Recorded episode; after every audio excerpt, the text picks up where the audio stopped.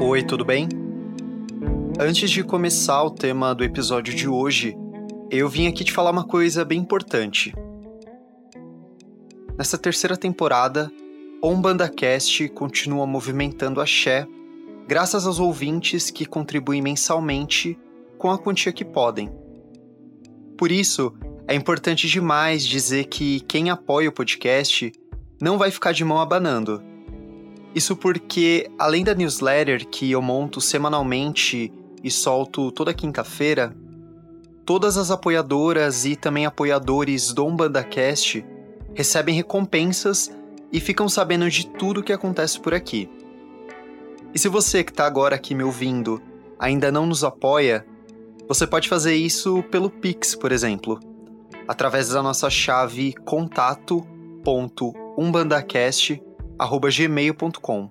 Ou também você pode acessar o site apoia.se barra umbandacast. E também a gente está no PicPay, é só buscar pelo arroba umbandacast por lá. Essas informações que eu te falei agora, você confere aqui na descrição do episódio, junto com o nome de todas as apoiadoras e apoiadores do UmbandaCast. E claro, se agora você não consegue apoiar financeiramente o podcast, a sua contribuição, ouvindo, divulgando para o pessoal e também seguindo o feed no seu tocador favorito é importante demais. Bom, dito isso, agora sim, a gente vai pro tema do episódio de hoje.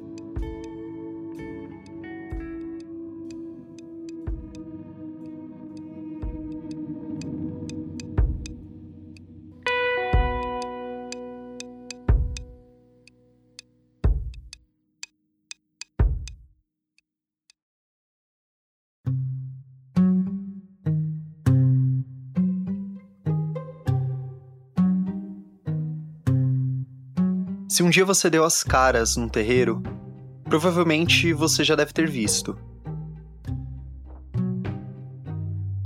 Seja numa gira de Exu, de preto velho, de marinheiro, enfim, você viu. Viu nas mãos de um guia, ou viu ali mesmo em cima de um banquinho ou em cima de uma mesa. A primeira coisa que eu percebi quando eu entrei num terreiro de Umbanda foi o altar. Eu acho que eu fiquei ali uns minutos olhando imagem por imagem. Aí eu não sei se a primeira vez que você foi num terreiro fez essa mesma coisa que eu fiz. Mas comigo foi assim. Só que além das imagens, eu percebi uma outra coisa. Um outro detalhe ali. Um detalhe quase que invisível aos olhos, mas que eu percebi pelo nariz. Eu senti um cheiro diferente. Uma mistura de cigarro, cachaça, arruda e alfazema. Tudo isso no mesmo espaço ali. Sei lá, talvez você ache estranho tudo isso, ou deve estar tá pensando agora: nossa, que mistureba esse tanto de coisa aí, né? Mas por incrível que pareça, não era um cheiro que me incomodava. Pelo contrário, e quando eu tive o contato com outros terreiros, outras comunidades de terreiro, o mesmo cheiro sempre aparecia. E aí eu até apelidei esse cheiro de cheiro de macumba. Sabe? Cheiro de macumba mesmo. Porque era algo que eu só encontrava ali, nas paredes e também no chão de um terreiro.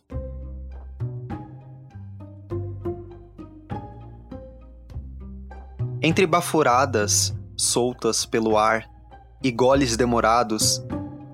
Foi no terreiro também que eu vi diferentes guias de umbanda usando elementos que eu jamais pensei na minha vida que poderiam ter algum uso ritualístico. Eu vi charuto, cigarro, champanhe, guaraná e muitas outras coisas ali, dentro da gira. Eu sou Matheus Salustiano e falo sobre o uso do fumo e da bebida em mais um episódio do Umbanda Cast, um podcast sobre Umbanda e diálogos que agregam.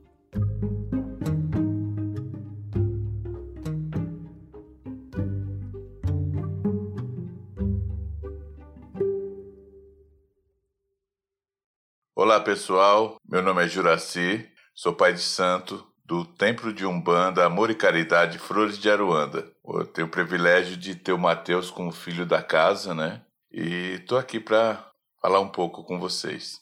Como você acabou de ouvir, esse é o pai Juraci. Ele tem 53 anos e é o meu pai de santo. Quando eu decidi o tema desse episódio, na hora eu lembrei dele e pedi uma ajuda. Bom, a gente conversou presencialmente aqui em casa mesmo, por mais ou menos uns 40 minutos. Foi bem rápido mesmo. E desses 40 minutos, eu trouxe tudo aquilo que ele me contou sobre a utilização do fumo e também da bebida nas giras de Umbanda. Eu acho que um bom começo é te falar exatamente quais são os tipos de fumos que você pode encontrar numa gira.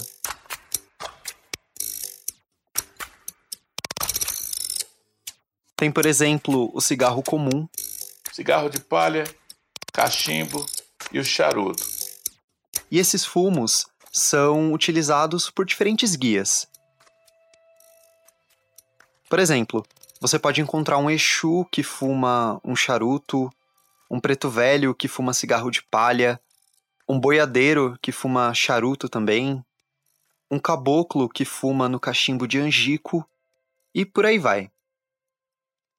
Agora, já quando a gente pensa nas bebidas. As bebidas já é uma variação bem grande, porque tem a pinga, que é a mais comum, o uísque também é muito utilizado, tem o rum, que geralmente quem pede mais o rum é o marinheiro, tem a champanhe, que seria das pombagiras, tem a cerveja, né? Tem a cerveja também, que às vezes marinheiro pede cerveja, tem boiadeiro que, que gosta de cerveja, tem o guaraná das crianças, que não pode, a gente não pode esquecer de jeito nenhum.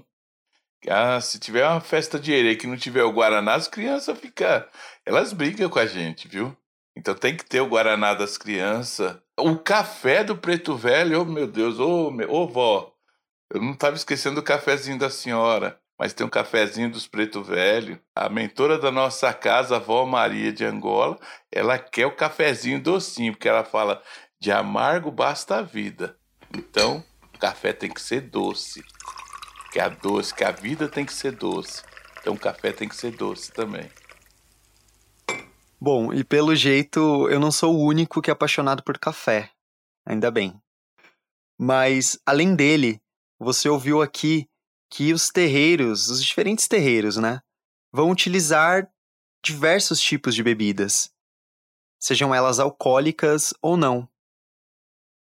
Da tradicional cachaça, que a gente chama de marafo, até o guaraná dos herês, que com certeza não pode faltar.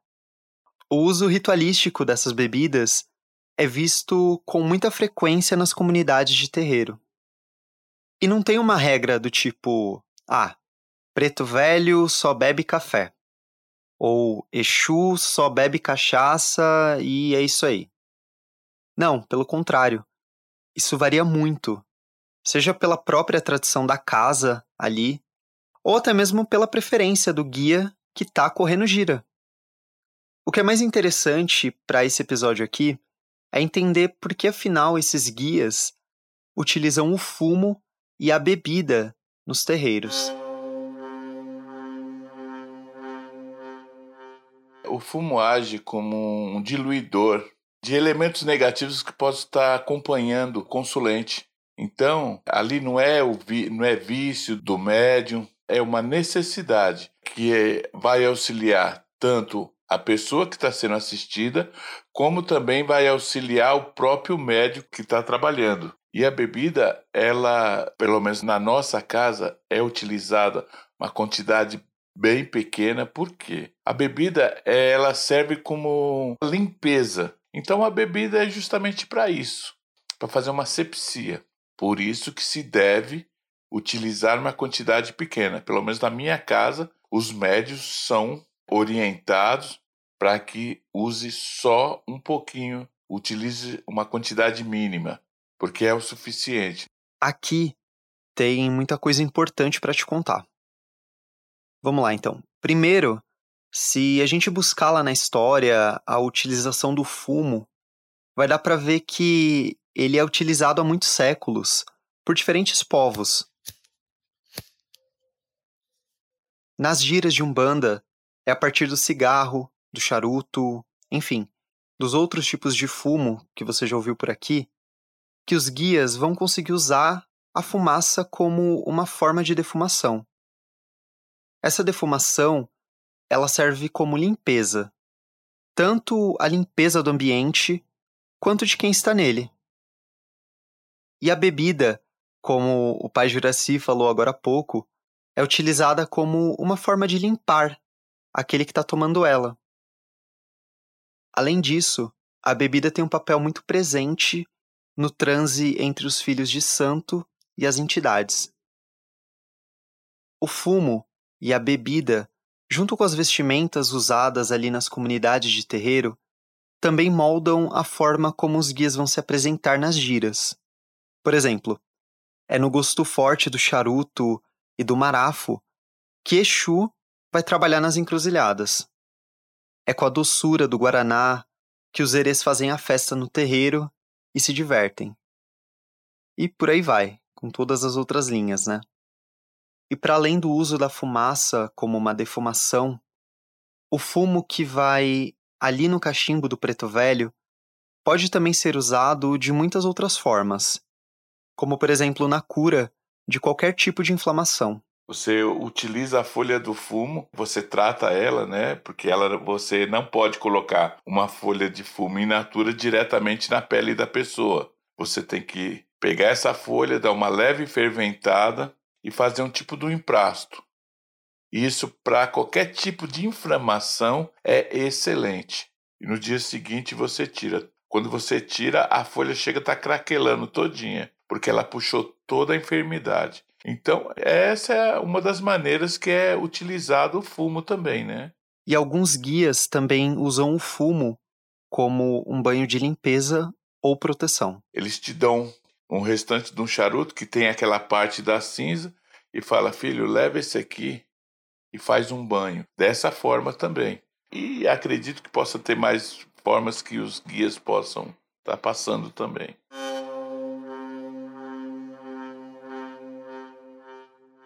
A partir da ideia que a gente tem sobre o fumo e também a bebida enquanto elementos ritualísticos, uma coisa que o pai Juraci falou é bem importante, que é a respeito da quantidade. Porque pensa bem, a bebida aqui tem uma função diferente do nosso cotidiano, né? A cerveja que o marinheiro toma na gira tem outra função da cerveja que você toma num churrasco, por exemplo. E eu tô falando aqui, mas eu nem sei se você gosta de cerveja. Mas acho que deu para entender.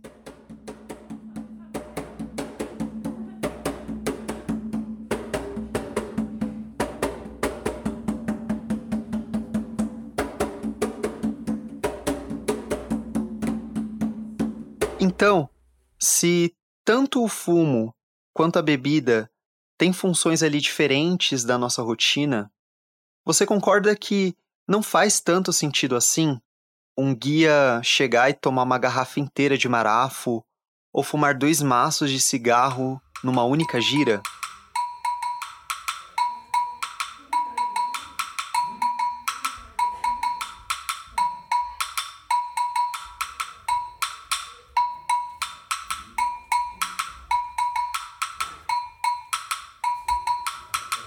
Além disso, não são todos os filhos de uma comunidade de terreiro que utilizam esses elementos.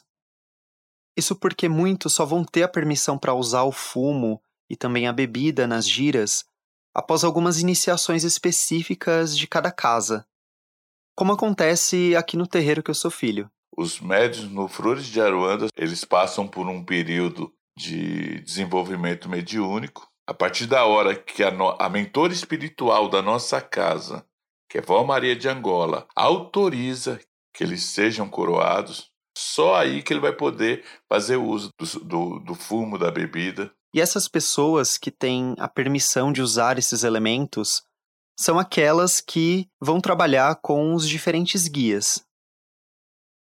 Já aqueles que não têm a permissão, geralmente são os cambones do terreiro, ou seja, são aquelas e aqueles que vão auxiliar o guia e também servir a bebida e o fumo deles. Tanto o trabalho de um filho que bota o guia em terra, quanto o trabalho de um cambone são importantes demais.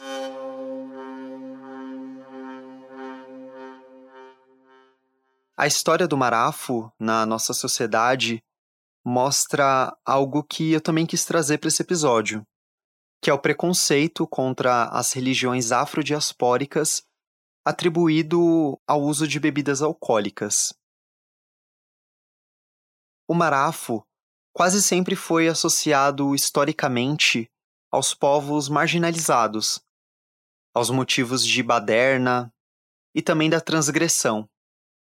Por isso, até os dias atuais, é considerado uma bebida de pobre, de uma qualidade inferior e por aí vai.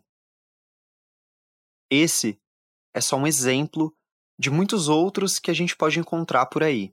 Essa questão é, é o preconceito, a intolerância religiosa que, é, que impera no nosso país.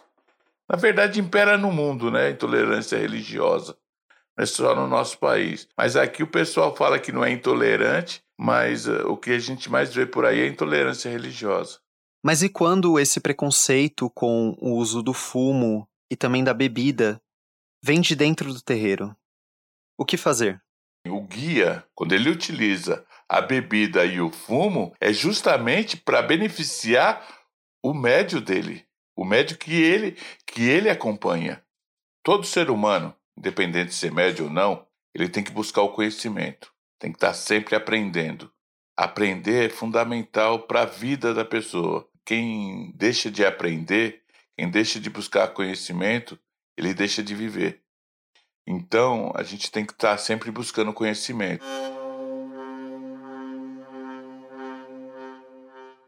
E pai, eu acho que para além de saber o sentido e também o uso da bebida e do fumo, é importante demais a gente ter essa consciência, né, que a qualidade tanto do fumo quanto da bebida também importa, né?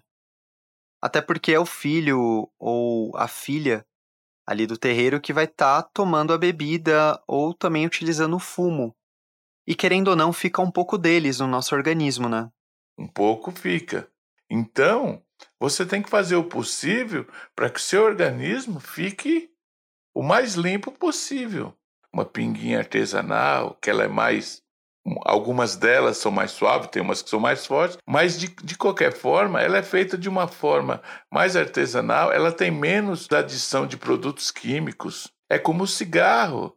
Se você puder comprar um fumo artesanal, é melhor, porque tem menos adição de produtos químicos. Então, isso vai fazer um bem danado para o seu organismo.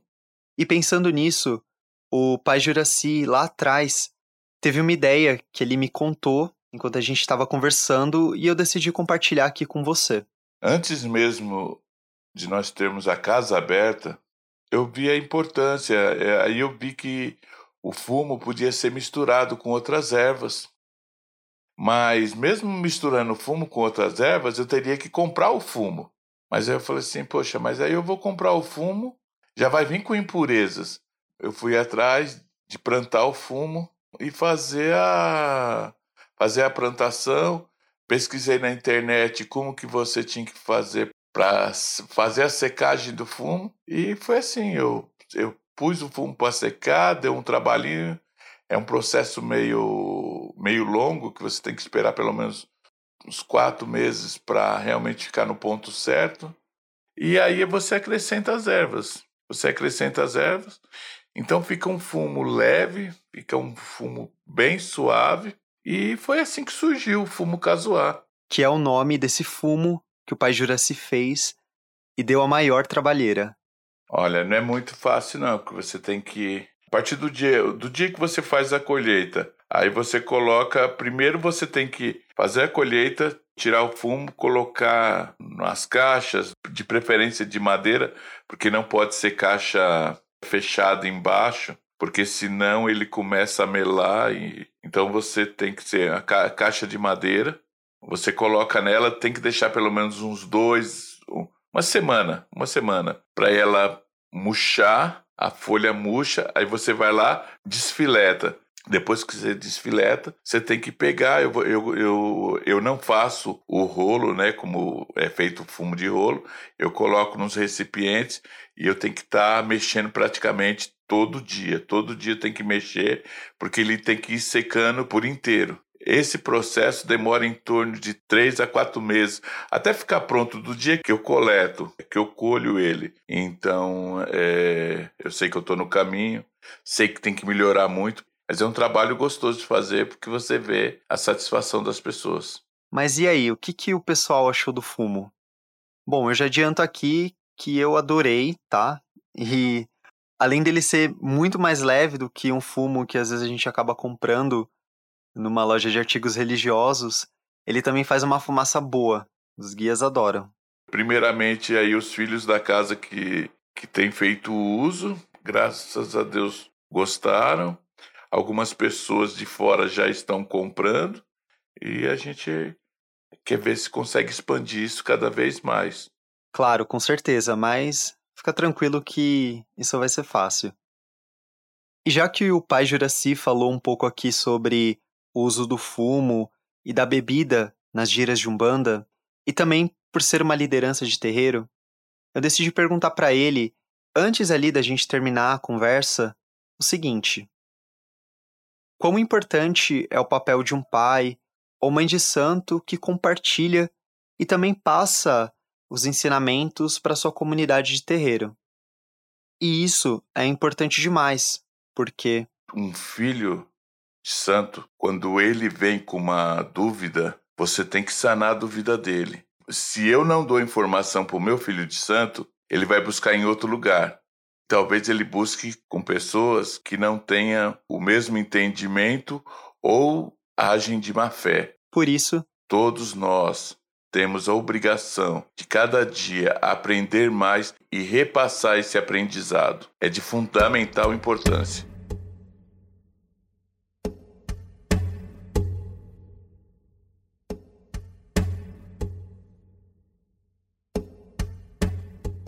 Com certeza, pai. E mesmo com esse pouquinho aqui que a gente conversou, eu acho que vai dar para montar um episódio bem bacana ali sobre o uso do fumo e também o uso das bebidas, né, nas giras.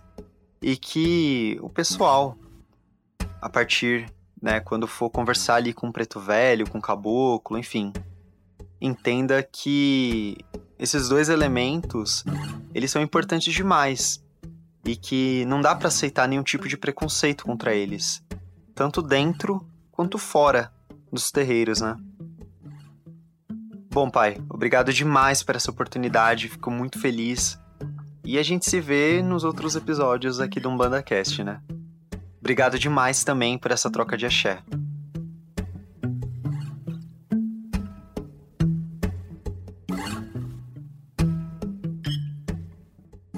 Espero que eu tenha me saído bem, né? Eu só queria só finalizar uh, para todos. Procurem aprender mais, conhecer mais. Quem para de aprender, quem para de buscar conhecimento, para de viver. Então, busquem mais conhecimento. Quando tiverem dúvida, perguntem, tentem procurar resposta, tentem perguntar para pessoas idôneas. Google tem hora que mais confunde a cabeça do que ajuda. Tá bom? É, agradeço, agradeço demais a oportunidade e muito obrigado. E pessoal, curtam, divulguem para os amigos um BandaCast. É, de coração, é um trabalho muito sério que é feito pelo Matheus e E eu tenho certeza que eu sei do trabalho que ele tem, de como ele é dedicado, então vale a pena. Valeu, pessoal. Muito obrigado. Espero que tenham gostado.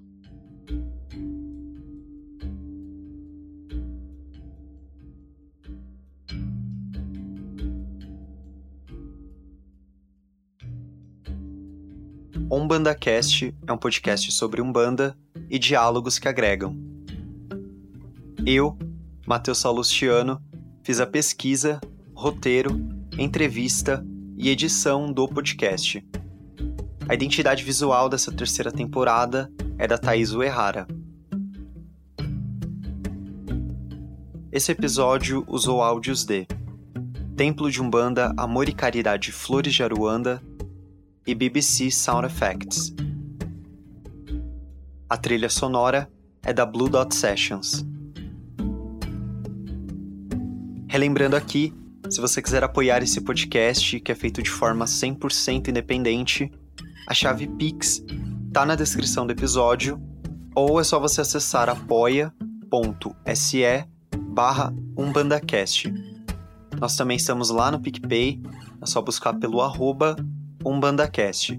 E se você que terminou de ouvir esse episódio aqui ainda não segue o feed do programa no seu tocador favorito, faz isso agora para você não perder nenhum episódio. Siga a gente também nas redes sociais, a gente está no Instagram e Twitter pelo arroba UmbandaCast, para acompanhar todas as publicações que eu faço por lá. Bom, e é isso. Se você é do axé, se você não é do axé, o meu saravá a todos. Até a próxima.